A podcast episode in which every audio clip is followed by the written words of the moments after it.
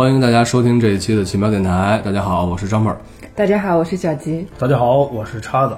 OK，今天呢，我们在一块儿聊一聊最近大鹏的这部新片儿《缝纫机乐队》啊，因为前段时间好像是在网上吵的比较凶的这个所谓的一分打分事件是吧？对对大鹏要殴打人事件，要殴打人事件，这怎么回事儿？我就瞅了一眼，呃，就是一个影评人，这个影评人呢，就是给这个大鹏的缝纫乐队打了一分，而且在网上发了一些帖子，就说这个片子特别烂，特别差啊但是这个片子还没有上映，啊这样的话呢，势必可能会影响到第一个就是观影的人数，第二个可能会影响到后期的口碑啊所以大鹏非常不爽，就是在朋友圈里发了一个朋友圈，就是说他要找到这个影评人打他一顿。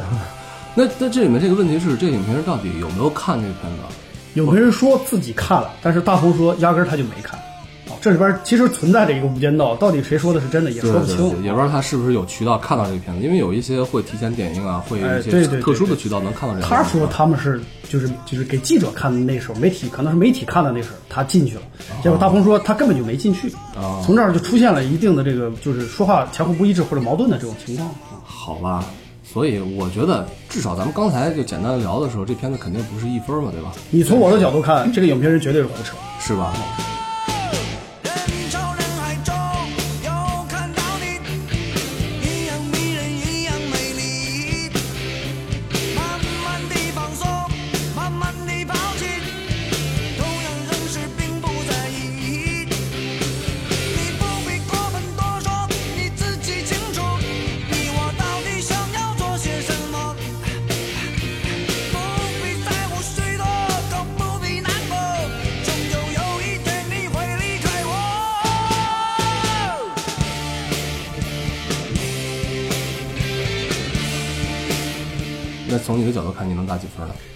可以给到七分儿，很高了，很高差能给到七分吗？因为喜剧电影一般我给的分数都不高，但是这个喜剧电影我觉得还是非常不错的。那里面有情怀分吗？呃，有一些吧，有几分？一分。那小吉呢我应该能打六点五分吧，然后哦情怀应该占个一分。？OK，你呢？那我觉得我这个片子我可能能打个五分吧，就是如果抛开情怀不提的话啊，能打个五分，那你这情怀再加几分儿？再加个四分儿？四分加不了，那能加个两分或者更高一点，二点五分，啊，那基本上跟我们的分数也差不多对，。差不多差不多。对，但是七点五是一个很高的分数。对，挺高的分数，相当高挺高的分数。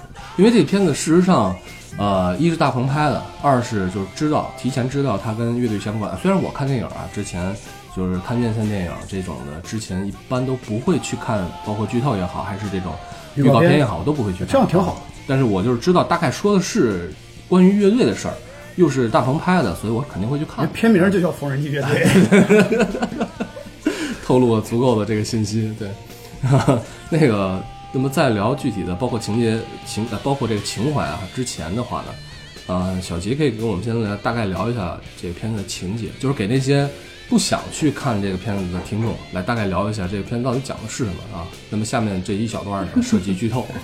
来，我们的剧透集上场，来开始，哎，可是这个剧情都没有什么好讲的吧，特别俗套。对，你就简单讲可以。大概说一下。就是嗯，有一个音乐经纪人，他叫陈工。陈工有一天受到了小镇青年胡亮的邀请，胡亮希望就是拯救他们当地一个巨大的吉他雕塑，而组建一个乐队，并且并且举办相关的演出。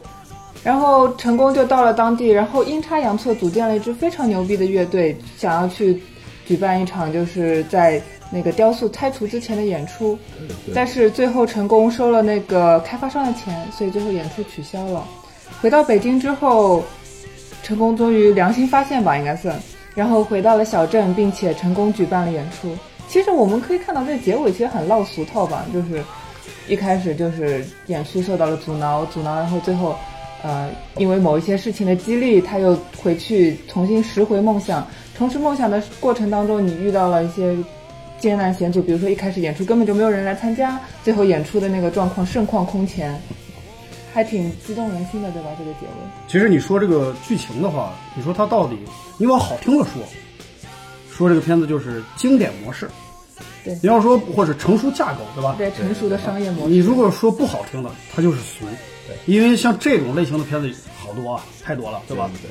但是呢，我们为什么还会打这么一个比较好的分数呢？我觉得我们可以谈一谈它到底好在哪儿？咱们为什么觉得它值这个七分啊，你可以说啊这样的一个分数，对吧？啊，我觉得我打这个分数的原因是在于，呃，首先他拍的，我个人觉得啊，嗯从整个故事的叙述上还是比较流畅的，没有没有那种太多拖戏的情节。对同时呢，他所设计的一些搞笑桥段，对除了前面的呃若干啊，前面的刚开始那一点儿，后半后半程整个的这个搞笑的情节设定，我个人觉得还是挺不错的，嗯不是那种恶俗的，就是挠你痒痒那种感觉，啊，这整体上还是比较通畅自然，让我还是能够，呃，怎么讲，发自肺腑的笑出来，不是那种让人觉得特别无聊、特别恶心的那种感觉。比如说这个节奏上来说还是很紧凑的一种感觉，是吧？对，我觉得整个的这个节奏还是比较明快，并没有那种让人觉得很拖沓冗长、坐立不安的感觉。啊，所以从这个角度上讲，我觉得从叙事节奏上、从观影体验上，这个片子都还是让我觉得还比较愉悦的。嗯嗯这是从销量了和节奏这个角度上谈。，OK，另外一个就是说叙事模式嘛，大家都说这个叙事模式这很俗套，对，那其实这个模式它不是俗套，因为你讲这种类型的片子，基本上都是这么讲，它无非就是励志，让大家追求梦想、追求理想。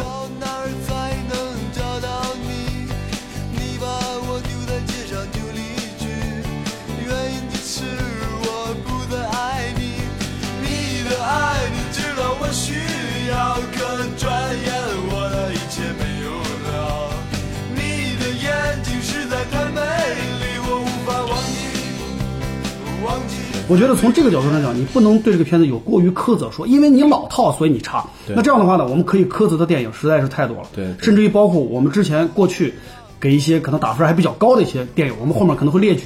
嗯，那么这样的话，你会发现那些电影不都是同样的模式吗？所以我觉得这并不是对这个片子打低分的一个点。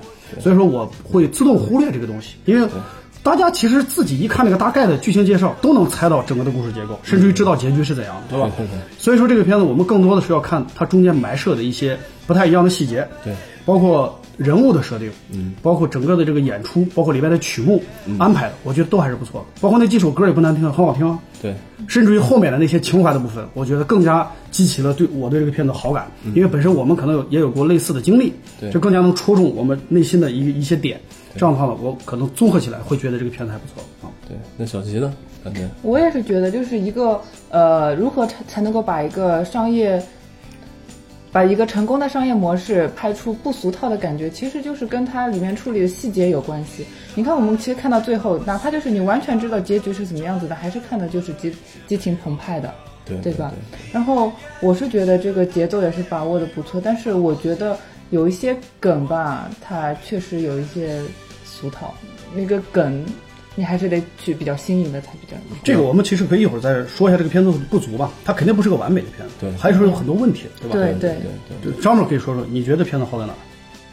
我觉得这个片子对我来讲啊，抛开情怀不谈的话，好的有限，至少给我的感觉没有像呃之前看煎饼侠的就的惊喜更多吧啊，就这么说，就是没有比煎饼侠，就我觉得从情怀之外的东西，没有比煎饼侠呃来一个长足的进步啊。就从我的感觉讲，我是跟你的感觉是刚好相反吧，你觉因为我得这个是我觉得这个是对进步是吧？这个是在《煎饼侠》之上的片子，就是从整个片子的成熟度上来讲，这个片子一定是比《煎饼侠》要更成熟。啊，这一点我承认，这一因为点我承认，因为啊它整体的这个剧情安排已经没有那么刻意了，嗯，而且呢，煎饼侠那里边说句实话，它那种魔幻的东西太多了，嗯嗯这个里边也有魔幻的东西，但是我个人觉得它用的会更加的就是自然一些，对对对不会显得那么生硬，对，啊煎饼侠》里面有一些桥段还是处理的比较生涩一些，就是感觉这个导演还是蛮大胆的，就是蛮初生牛犊那种感觉。对啊对就像你说这个片子来说呢，就处理的更加，你说它这个成熟也好，还是说它更加圆滑也好，对吧？也是能看出来大鹏作为一个电影人的一个，呃，至少可以认为是一种进步吧，这没什么太大问题。对嗯，嗯，我也是觉得那个这部片子拍的会比《煎饼侠》更加进步一点。就你看《煎饼侠》的时候，你可以明显感觉到这是一个新手导演的一个作品。嗯，但是我觉得《煎饼侠》它有一种非常接地气的感觉。嗯，你在你在里面可以感觉到，就我可以看到一些就是我身边切实发生的事情，嗯就能够激起你自己的就同理心吧。然后像这部片子，我觉得你们可能会能够回想起自己更多的一些经历，吧。情怀上肯对情怀上面肯定对嗯，对我就想说这个片子也是有指向性的一个。对有指向性。对对对，它其实也是更成熟了一种商业模式。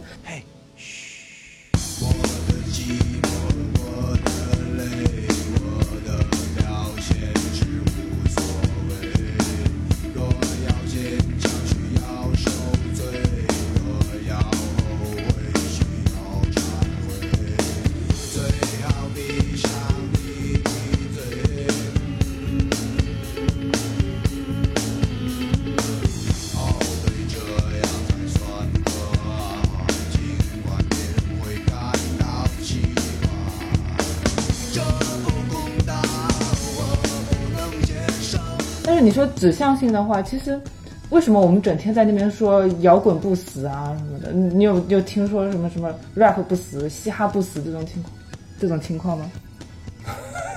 是这样的一个问题。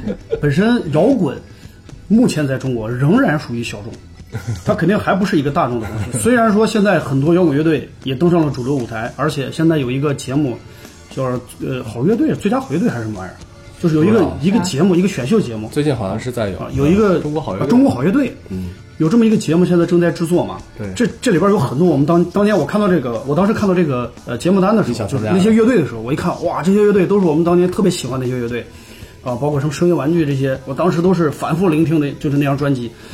我看到这些乐队上到主流舞台的时候，其实我内心是很开心的，因为我总觉得这种东西是需要被更多的人去接受。但是不得不承认的是，摇滚乐现在还是在中国属于小众。所以说，你看他拍这个片子，以摇滚乐作为一个主要的卖点，我觉得本身这个点呢，它就是有一定的指向性，并不是所有的观众看的时候可能都会戳中你内心的某个点啊。我觉得像他这样的一个选题啊，其实是有风险的。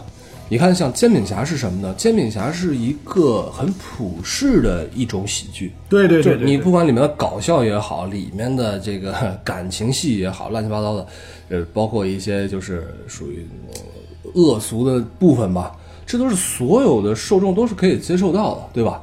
然后这个呢，就是你说的以摇滚为这样的一个主题，姑且咱不论这个里面有一些很荒诞的成分和这个实际偏离很大的成分，咱都不说，光说这个主题的选题来说，我觉得就是大胆的。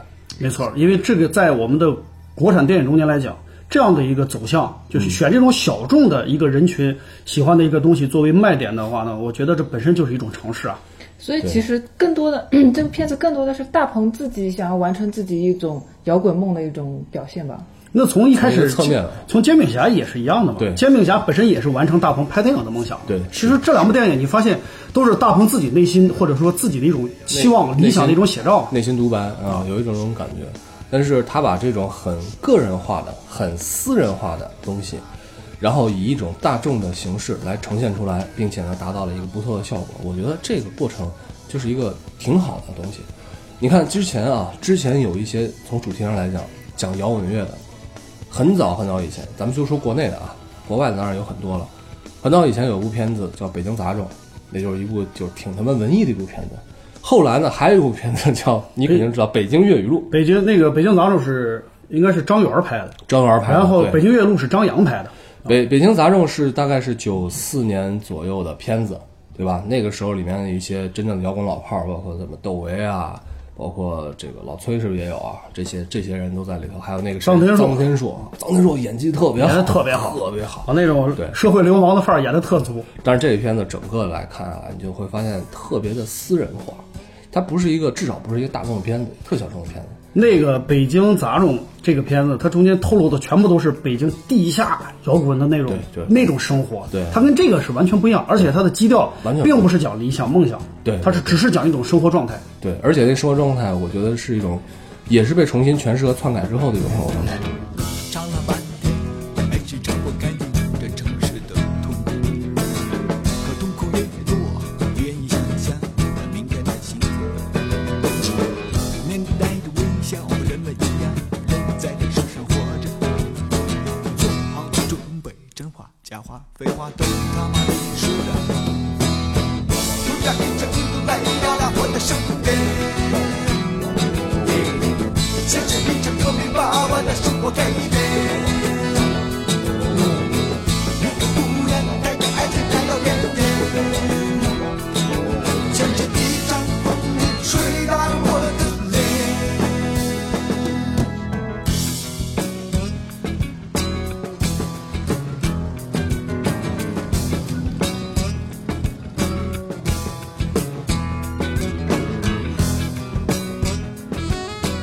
既然你们其实对这个片子中间还是有一些不满意的地方，对吧？嗯。而且我个人觉得这一定不是一个什么完美的作品，那当然不是，对吧？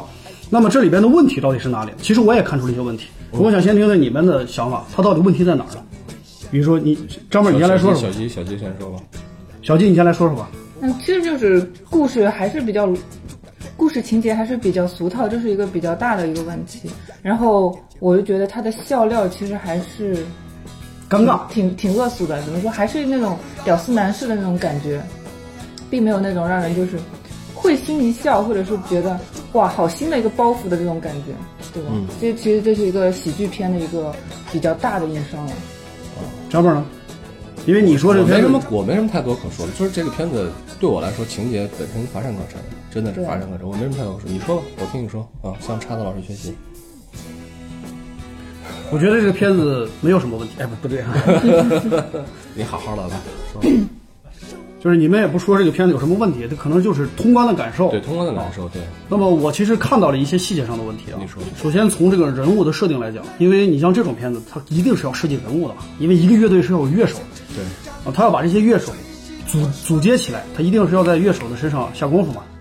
所以我发现这些乐手中间有一些背景的交代是非常不清楚的，因为常规的这种片子一般都是要把每一个人物的背景介绍一下，才比较好玩儿。这些人是怎么本身看上去尿不到一个壶里，他最后组结成一个优秀的乐队，对他要讲一个相互之间博弈的这个斗争。但是这个片子中间其实是没有的，啊，他介绍的比较清楚的几个人，那个吉他手老大爷，对脑血栓吉他手，对，这个介绍的很清楚，对吧？然后那个小姑娘，是就是小小小小萝莉键盘手，对介绍的比较清楚。小岳岳他姑娘啊，然后剩下的这两个，一个贝斯手，一个鼓手，其实介绍的非常的模糊。本身那个就是娜扎演的这个女鼓手啊，就这贝斯贝斯手，，贝斯对手，，贝斯手，贝斯手娜扎演的这个贝斯手你，这么看不起贝斯手？名字叫建国的贝斯手，是吧？那么他呢，按按道理来讲，他其实是这个片子，我感觉可能要埋一条线在这儿，就是可能是个感情线在里边。但实际上，这个人物的出场根本就是个，我个人觉得，其实基本上就是个花瓶儿，耍帅，秀大长腿啊！就是没有什么其他的东西，就是电影常用的一些元素，为了吸引观众，一定要安排美女在片子里嘛，这是会吸引更多的影迷。又长又白又直，想不想摸摸？你还不满意啊？哎呀，对呀、所以说 这就是故意要设定这种东西。我觉得除了这个之外，这个人物就没有太多需要介绍。你比如说他的贝斯技术是怎么来的，他完全没谈过。而且那个鼓手小伙，首先我不明白的是为什么安排一个台湾小伙儿，这个台湾口音、台湾人在这个片子里他的意义是什么？帅，他没有说太多，而且我觉得还不是很帅，还没乔杉帅呢。哦，我的审美是不是也有点扭曲？你可以的啊。这个，我觉得这个鼓手呢，他这个人物的安排确实是，我觉得有点莫名啊，这这是我的感觉，而且也是背景交代的很不清楚，无非就是给他埋了个丽丽这个梗，对，其他的也就没有任何交代，而且他为什么会打鼓啊，对吧？这个也没有说太清楚，所以我觉得他在人物的背景设定上，呃，就是有些不是特别完美啊，不是特别完善这。可以理解为你觉得这个整个的人物，就主要的这些人物群啊，这个层次就是不能说层次啊，就群像厚度，哎对厚度有点浅。就群像刻画上，对刻画的并不是很到位。有点浅啊我觉得这倒不是什么太大的问题。比如说，你说这个背景，它可以不交代，不交代我们可以想象，它只只要你这个背景的交代上面没有出现矛盾的地方，你可可以让你展开想象。我觉得这没有什么太大的问题。我的意思我觉得问题应该是出在，比如说像那个建国和那个发财总之间的那种这条线有什么意义吗？还有，其实呃，我觉得像那个开发商，如果他专门弄一个开发商这条线，专门来做反派的话，可能会比较好。但是他安排了一个建国的父亲这么一个角色，那么父女这条感情线，你交代的又太浅了，就很模糊的那种感觉。身外世界平静依然，现实梦想已变得遥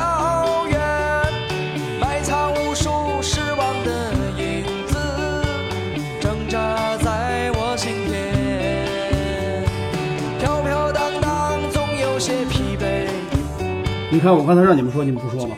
你现在把我的话都说了，是吧？哦，是这样子吗？其实这只是我说的第一个部分嘛，就是人物设定的问题，就是群像刻画，呃，我觉得整体功力不够啊，就显得太苍白整体不够厚重，嗯，呃，也不完善。然后呢，另外一个就是它里边的一些细节线，比如说 BOSS 这一块儿，呃，一个片子它总得设计一个反派吧。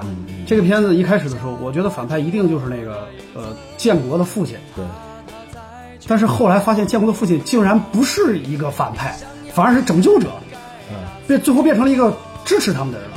从这个角度上看，我觉得这个人物的安排也是前后转换有点太生硬。呃，对。他他的父亲怎么就一下就转换了自己过去那么多年的一个认知呢？还有小姑娘的妈妈，怎么突然看了视频就一下子就转换了她的想法了呢？你说小姑娘这个妈妈，我倒是稍微能理解一点，毕竟是孩子在成长。但是问题是你想想，你给这个建国他父亲设定的这个身份，这可是个拆迁办的，是拆迁公司的，对吧？一个拆迁公司成天搞强拆成天动不动就先先礼后兵搞强拆，这么个老江湖。你想，这种人在社会人家混搭这么多年了，对哪有什么情怀你可以随意就把他打动了？你把卡给他退回来，他就开心了？我觉得这很难啊。从这个角度上设定，我觉得这个人物前后的这个转换有点太生硬、太快。我觉得，我觉得这个转业呃转变啊，是一是生硬，没问题，确实有点生硬。但是呢，你能给他找理由，比如说，一是因为父女情，二是因为他的曾经在心里面存在过的摇滚梦，对吧？然后这个胳膊上一个洗到一半怕汤没洗完的纹身，你要硬解释，你是能把它解释了，但是我总觉得中间是缺乏一个起承转合，而且呢，没有一个刺激点就让他直接转换，我觉得有点说不过去。而且呢，为什么要有发财总这个形象出现呢？就是要让发财总在很大一个程度上去分担掉这个大 boss、大反派的这样的一个角色，分担掉。而且呢，发财总的出发点，他就是一个挺混的一个人，对吧？挺混的一有钱人。其实你说他有多坏，也不见得，也没说有多坏。里面就是他就喜欢建国呗，喜欢大长腿有什么罪啊，对吧？叉子，你不是你不是最喜欢大长腿吗？对对对，你喜欢小短腿，行，你继续，我喜欢小，我就喜欢你这条腿啊。别他妈废话，操，赶紧的。发财总这条线呢，我觉得我也是想说，就是你刚说他是一个，就是为了就是分担反派 BOSS 这块嘛，对吧？我觉得我认同啊，只不过发财总这条线，我是觉得这个人物有点问题。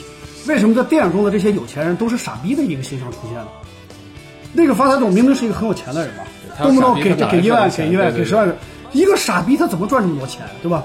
从这个角度上讲，我觉得这个片这种这种片子吧，很多这种片子都是会把一个有钱人设定成一个二货，哎，不过这里面说了，我觉得这个说不通啊他他爸有钱，也是个他二代、啊。爸他是二代，你看，你好，他爸有钱，给孩子就教育成这样。那一般我们现在看到现在这些二代，哪个不受的是好教育？从小呢都是上的好的幼儿园对、对好的学校，送国外读书，哪哪是这种情况？所以说，你从这个角度上讲，我觉得设计设计的也不太好，你就不要吹毛求屁了。我觉得这个，我觉得还可以，有文化。可以接受，可以接受我觉。得二代这个确实，他塑造成这个样子就这个样子吧。其实你看，像那个丁总，丁总他是算一代对吧？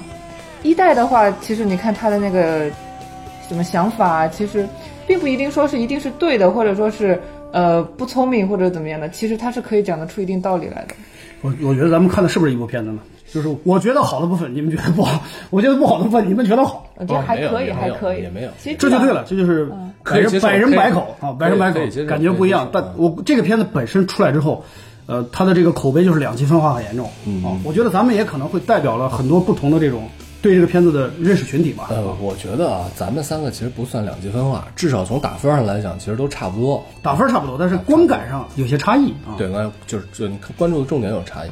说到这个关注的重点，其实这个片子对于我来讲啊，情节一直都不是一个特别关注的重点，包括打动我的、感动我的点都不在情节本身上，而在它情节背后，可能是大鹏他真的想要表达出来的一些东西。我觉得我在一定程度上是能 get 到的。这世界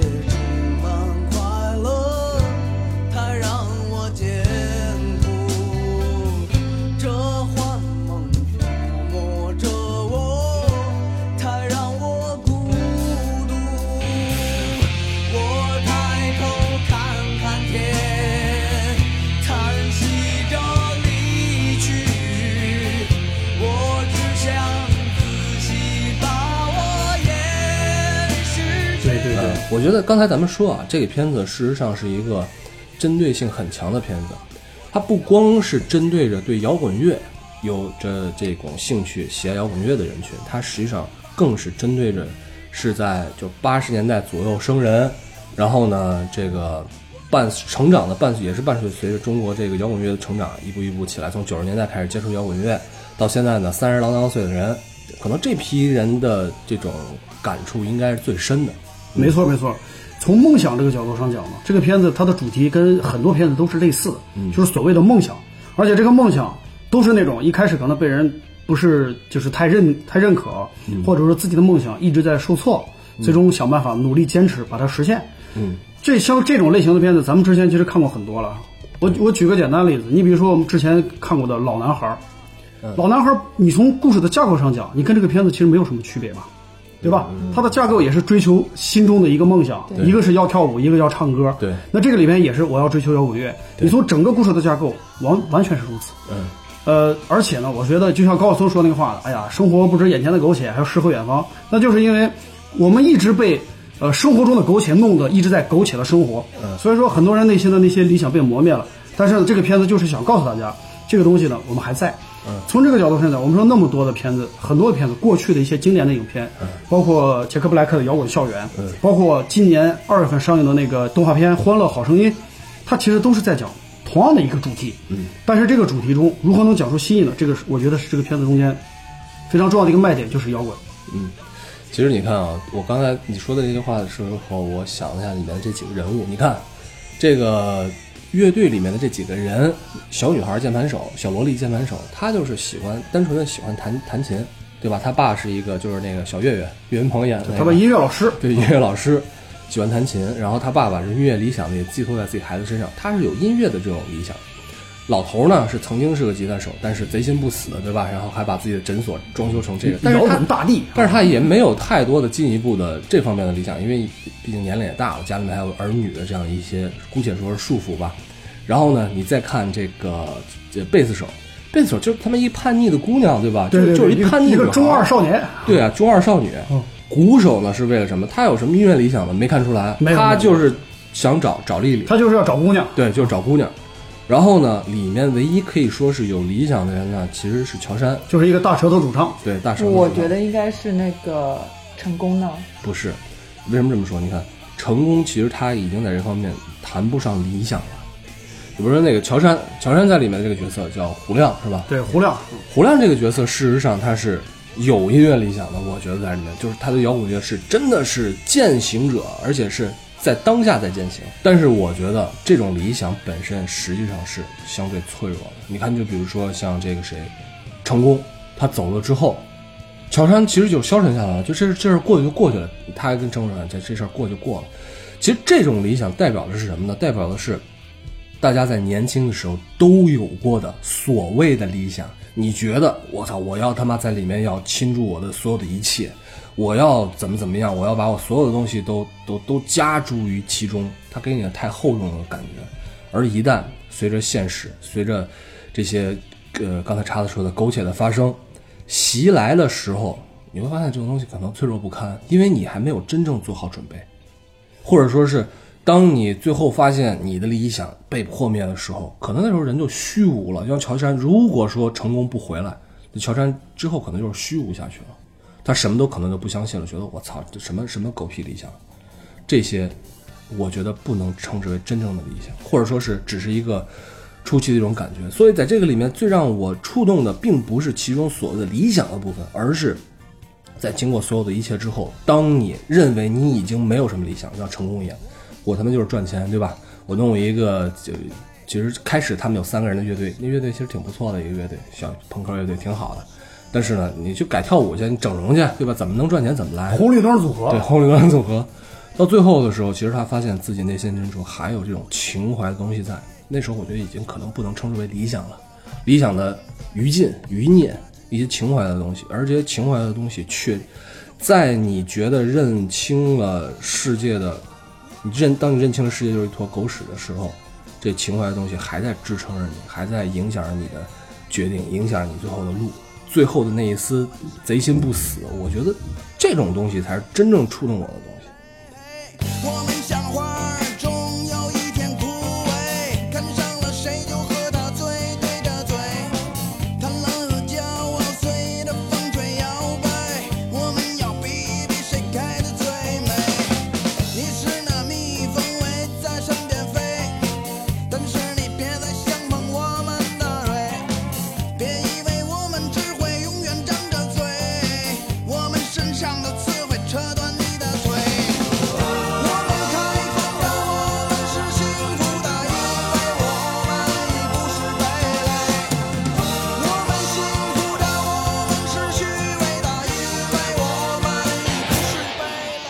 其实你之前只要看过，就是相关的这个关注过这方面的一些一些记录，其实你会发现，他们这个电影里所演的这个乐队，他们的生存情况还算好的了。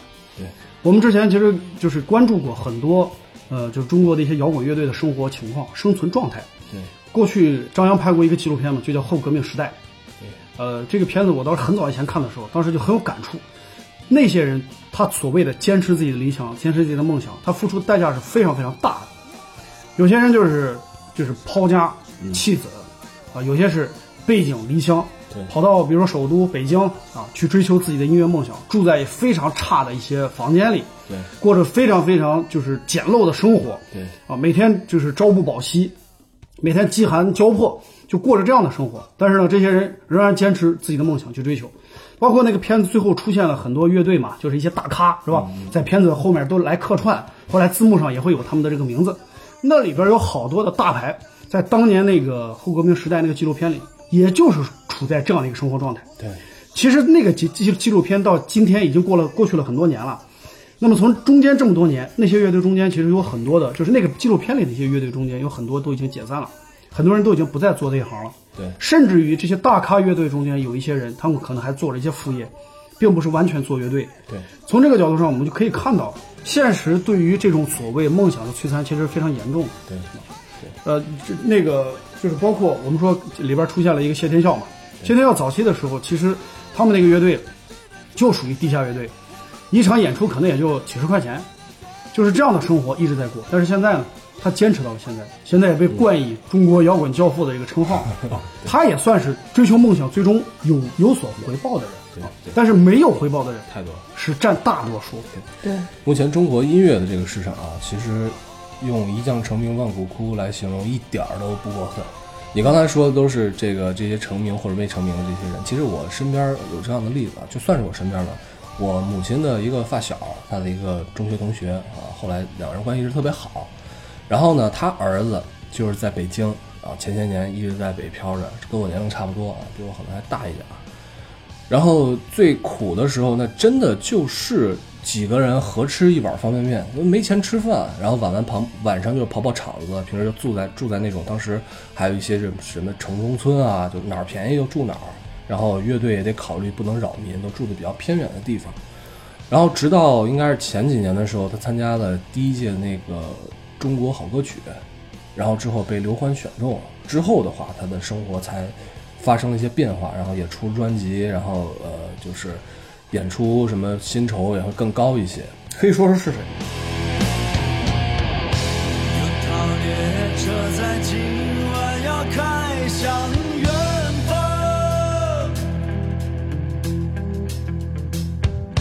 那个你从没去过也不知名的地方。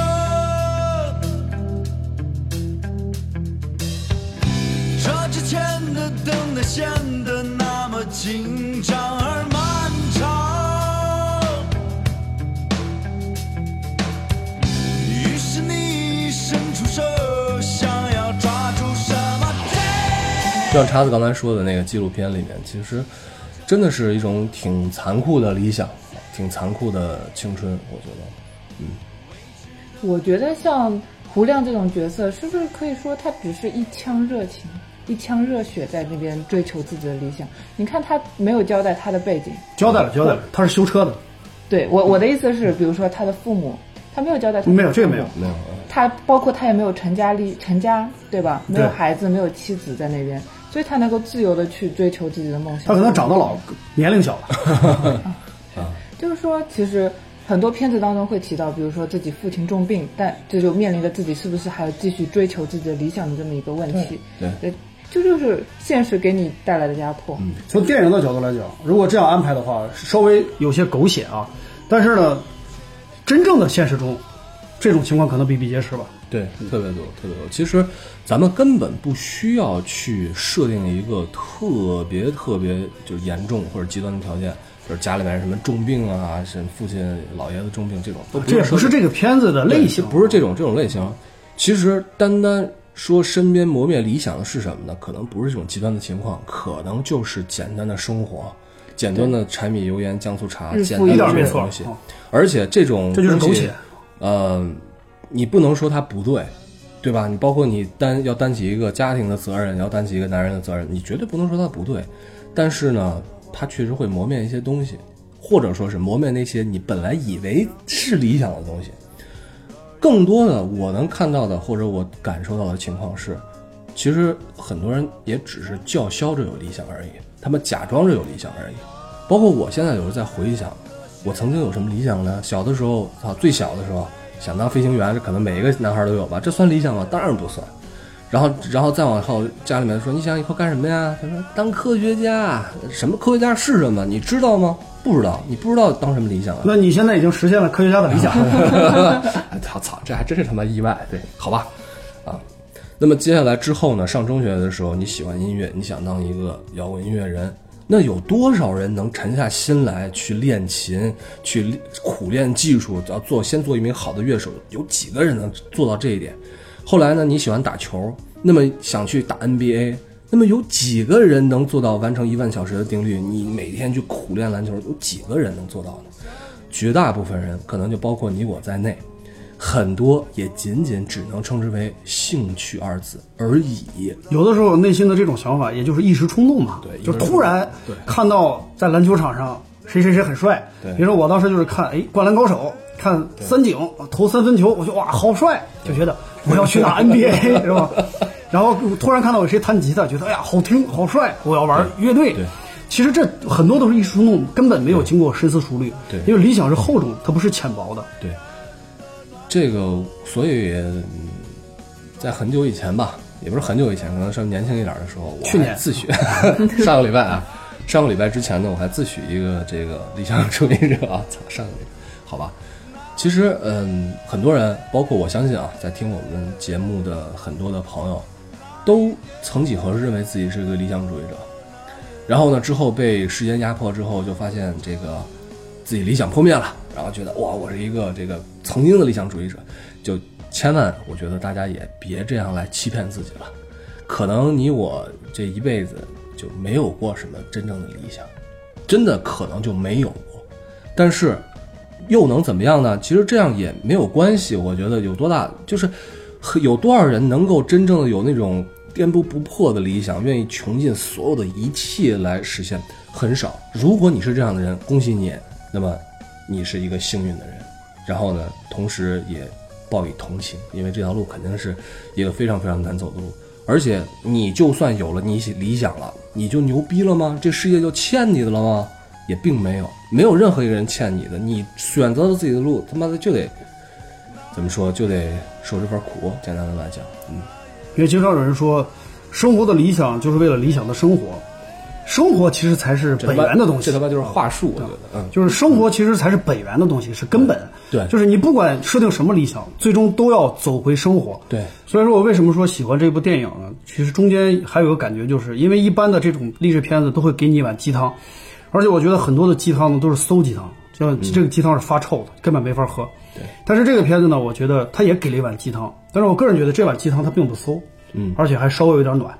对，尤其是中间的一些一些情节安排，让我觉得，呃，他们并不是打着所谓的励志牌在做这件事情。对对对，并不是励志，我也觉得并不是励志。嗯嗯嗯，我觉得这个片子并不是说是教育或者是教唆或者给大家鼓劲儿，你们要去搞摇滚，你们要去追求什么，你们应该怎么样？它不不是这样不是的，不是的。我觉得这个片子的背后其实就是讲一个，其实就是贼心不死四个字，对吧？你最后要扪心自问，你这种东西你是当然，如果说你心里面本来没有这些，你就平静的、安静的生活，我觉得挺好的，真的就很好。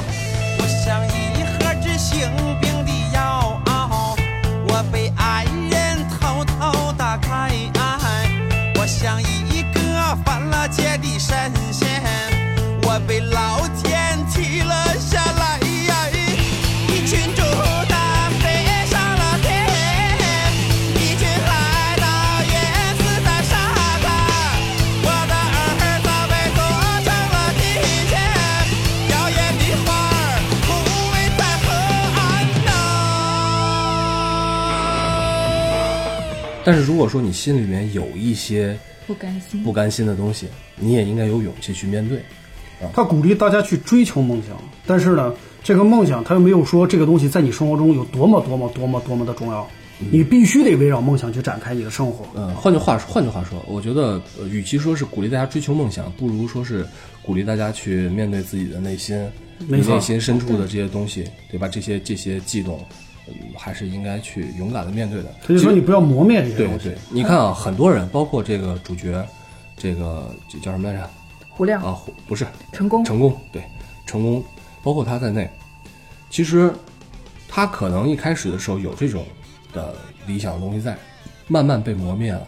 于是呢，绝大部分人说到这的时候，都是在会提一种怎么说呢？就是我没有选择，对吧？生活把我逼成这样，我没有选择。但事实上，人永远都是有选择的，没有真正选所谓的绝路，都是有选择的。哪怕最后看似你选那条绝路，那也是你自己选择的结果。哪怕你不去选择，其实也是你决定了你不选择而已。有些人不选择，主要是因为还是在逃避，因为有一条路可能更难走。对，你觉得理想好像很难走，但是你会发现平淡的生活更难走。柴米油盐酱醋茶看着很简单，但是你要把它走好，其实很难的。那这不是也是都是人们的选择吗？背负的其实就是一个责任问题了。很多时候，电影里面其实为了制造冲突，所以其实是会放大了一些，比如说你想要追求理想，然后付出来的代价什么的。你这样认为呢？我觉得现实中的代价可能会更大吧。他可能电影当中，我觉得他会制造更多的冲突，现实当中更多的是一些琐碎的，就是说没有什么，你觉得这就是鸡毛蒜皮的小事，就是这么一点点鸡毛蒜皮的小事，对对对慢慢的就磨灭了你的理想。对对对，我们可以这是说一说周边的东西吧。嗯，首先我就觉得这个片子里有一个场景，就那个大吉他啊，嗯，那个大吉他这个细节让我记得还是蛮清楚。一开始的时候，我当时看预告片，我说，哎，他们真的搭了个大吉他吗？后来我仔细琢磨了一下，是不是特效做的？肯定是特效。后来看电影之后，我发现那个其实应该不是特效，应该是布景，啊，它应该是用布景做的，OK，就是应应该是用一些什么泡沫之类的这种东西来搭出来的啊，让我的感觉它应该是这样，所以那个细节让我觉得还挺有意思。我说吉安如果说真弄这么一个大吉他，是不是也挺好玩的？对，还真是，那真是。其实这里面有很多就是脱离现实的东西，包括摇滚乐在中国不可能有这么一个地方以摇滚为荣啊。吉安可不是啊，，绝对不是啊，绝对不是。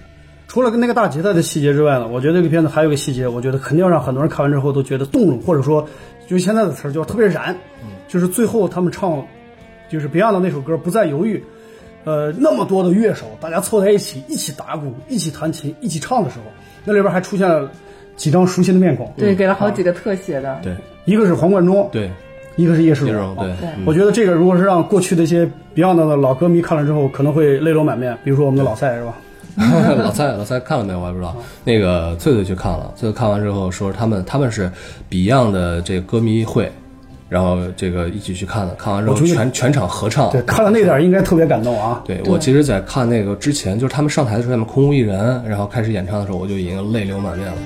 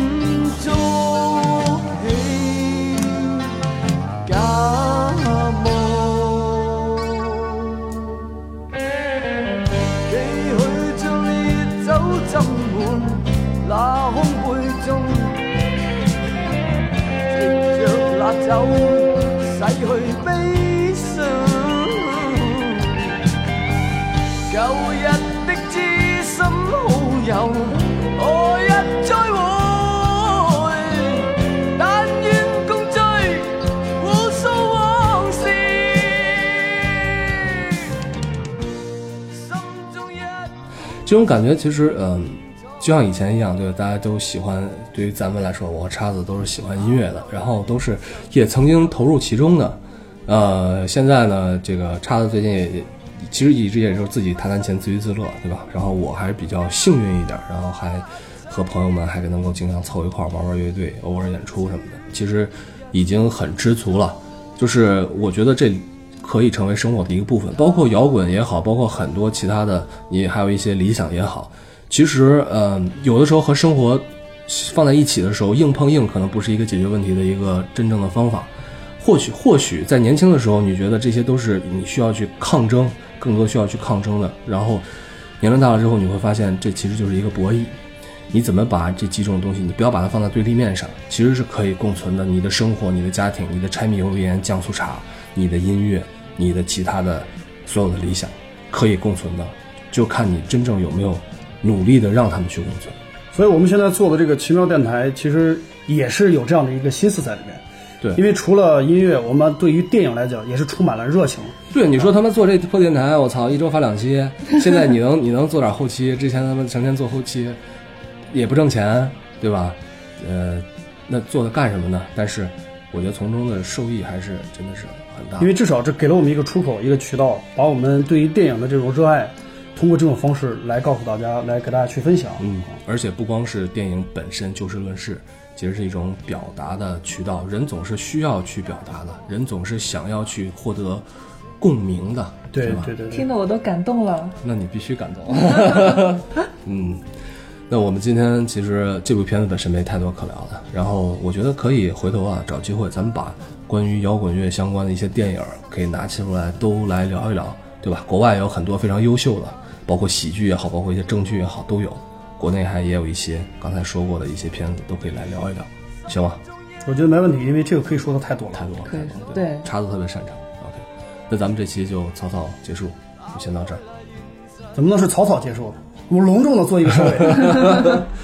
好的，非常感谢大家。那么对于这片子还没有看的人呢，我觉得可以去看一看啊。我推荐大家去看。对，我觉得就是没有看过的那些同志们，包括不脸盲的同志们，可以去尝试一下辨认一下卡斯。啊，对，这可以说一下。最后有很多，哦，对，最后有这个很多的片子彩蛋这个片子的彩蛋，大家要在片子里头去挖掘哦，尤其是一些乐迷啊，对一定要去挖掘，而且最后一定要看完字幕再走。对我都我真没认出来几个，啊除了谢天笑这么著名的一张 一张脸之外，那行吧，那我们今天节目就到这儿啊，非常感谢大家，嗯，大家再见。大家下期再见。大家拜拜。我们就说唱第一首歌《自由之声》。